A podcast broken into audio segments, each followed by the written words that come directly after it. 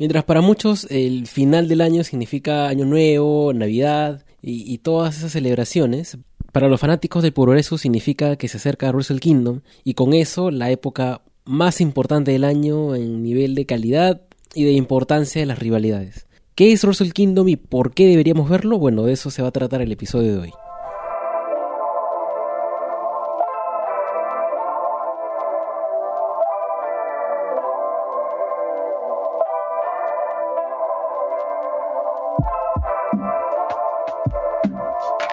Wrestle Kingdom es el show estrella de New Japan Pro Wrestling y podría asegurar que es el show con mayor importancia en Japón, al menos en la actualidad.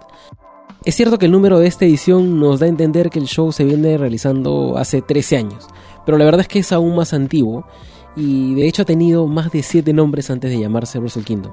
Se ha llamado Super Warriors, Fantastic Story, Battlefield y se llamó Wrestling World durante 9 años aproximadamente. Lo que sí no ha cambiado y probablemente nunca cambie es el hecho de que se desarrolla cada 4 de enero sin importar en qué día de semana caiga.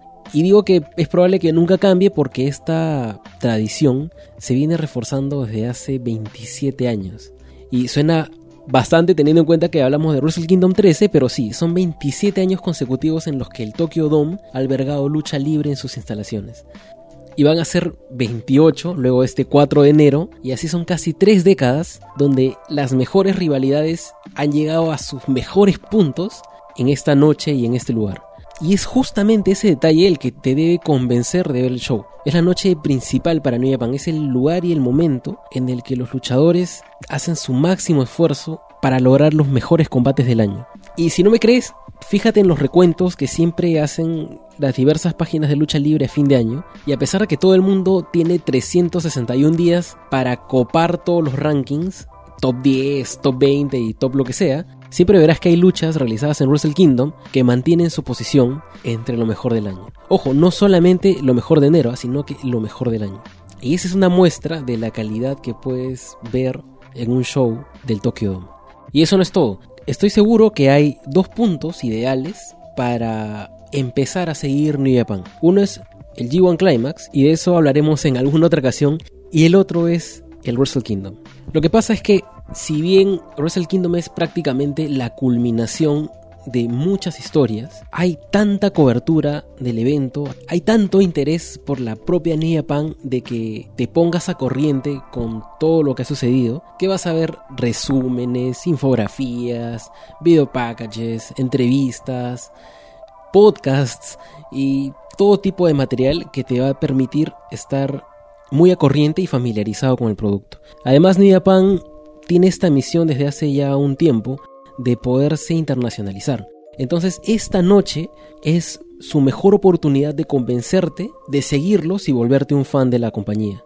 Esto se ve reflejado en toda la infraestructura y los detalles que le dan al evento. Tiene entradas especiales, los atuendos también son distintos, el lugar es el más épico de Japón. Y de hecho para que tú mismo lo puedas confirmar voy a incluir algunos videos en la descripción de este programa donde vas a poder ver los trons, las entradas e incluso los BTRs antes de cada lucha titular. Porque hay algunos de ellos que se vuelven clásicos por la importancia de la lucha a la que acompañan.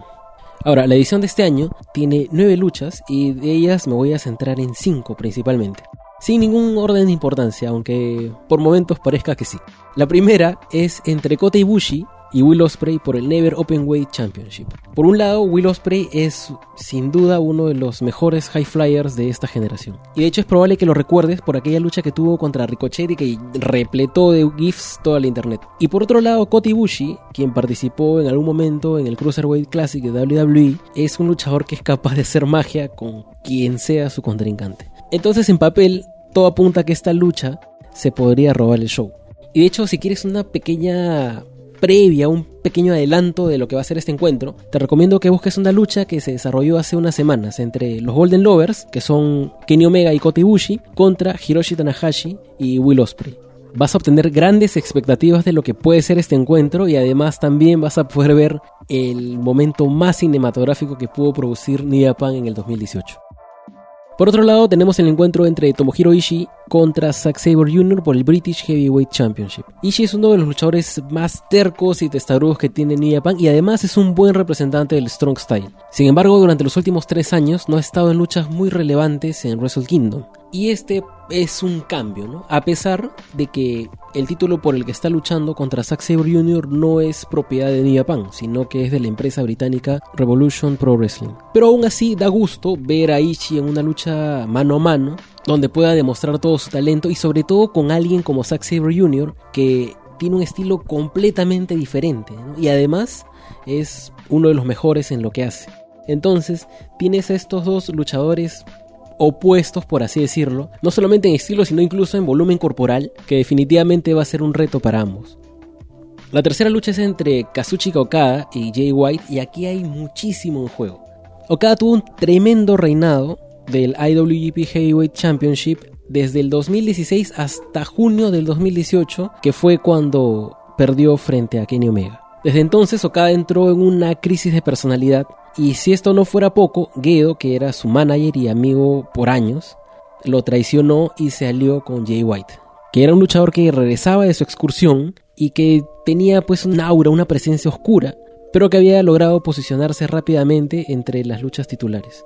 Ahora, White lidera el Bullet Club, que es una facción que perdió a sus luchadores más emblemáticos e importantes en los últimos meses. Entonces, esta facción necesita la victoria de su jefe, por así decirlo, para ir recobrando el estatus. Y además el mismo White necesita esta victoria para demostrar que está listo para un reto mayor y de paso callar los comentarios que indican que está verde que todavía le falta más experiencia, más talento y demás. Entonces Okada no puede perder ante un luchador tan cuestionado porque esto lo alejaría aún más de la idea de poder recobrar el campeonato IWGP Heavyweight, que por cierto es un campeonato que lo llevó a estelarizar Wrestle Kingdom por cuatro años consecutivos y esta es la primera vez, luego de tanto tiempo, en que no está en la cima de Wrestle Kingdom y ni siquiera en una lucha titular. De aquí saltamos al main event porque tiene cierta correlación con lo que acabo de contar. Cuando Okada derrotó a Tanahashi hace algunos años y demostró su superioridad, esto le trajo consecuencias a, Tanahashi. Abandonó la escena titular, e incluso cambió parte de su sobrenombre porque ya no se sentía digno o capaz de ser llamado The Ace of the Universe. Y además se le juntaron algunas lesiones que hicieron que baje un poco el ritmo, que pierda algunas oportunidades, pero aún así no se echó a perder, ¿no? Y este año prácticamente ha resurgido de las cenizas porque ganó el G1 Climax, que es un torneo que le permite retar al campeón actual, que es Kenny Omega. Y esto demuestra lo mucho que puede cambiar el estatus de un luchador de un año a otro. El conflicto aquí es que Tanahashi no está de acuerdo con el estilo que representa Kenny Omega. Ha indicado públicamente que Kenny y los Bucks le dicen al mundo que su estilo y todo lo que hace The Elite es New lo cual para él es falso. Y viniendo de Tanahashi es entendible porque es alguien que ha estado toda su vida con New Japan, en las buenas, en las malas, y que hizo todo lo necesario cuando tomó la responsabilidad de cargar con la empresa. Esto ha sido llamado por muchos un duelo de ideologías, ¿no? Porque Kenny está más a favor de la constante evolución, de innovar algunas cosas en New Japan, y por otro lado, Tanahashi tiene una visión más tradicionalista de lo que debería ofrecer New al mundo. Si a esto le sumamos que Kenny no ha tenido el gran reinado, como muchos esperaban que sea, hace que la balanza prácticamente esté para cualquiera de los dos. Siempre adornado con los rumores de que Kenny abandonaría New Japan para irse a WWE, que ya se han vuelto un clásico de estas fechas. Finalmente llegamos a una lucha que está repleta de odio y que es por el Intercontinental IWGP Championship. El año pasado, Chris Jericho sorprendió a muchos cuando luchó contra Kenny Omega por el campeonato de los Estados Unidos. Todos pensaron que iba a ser una participación de una noche y ya, pero luego, una noche después, atacó a Tetsuya Naito y desde ese momento se creó un roce que ha ido incrementando y que ha tenido insultos, golpes, hasta escupitajos en conferencias de prensa. Jericho le arrebató el campeonato intercontinental a Naito, luego atacó y derrotó a Evil, que es su compañero en la facción Los Ingobernables de Japón, y ha venido insultándolos, y no solamente a ellos, sino que también al público japonés. Naito, por su lado, no está de acuerdo con que los esfuerzos de New se centren en que sea un producto global, sino que debería apuntar principalmente a los hogares del público japonés. Así que esta es su oportunidad de demostrar su punto de vista y de desquitarse de todo lo que ha hecho Chris Jericho en este año. Te puedo asegurar que en esta lucha vas a encontrar sangre y que además será la batalla más personal que encuentres en todo Wrestle Kingdom 13.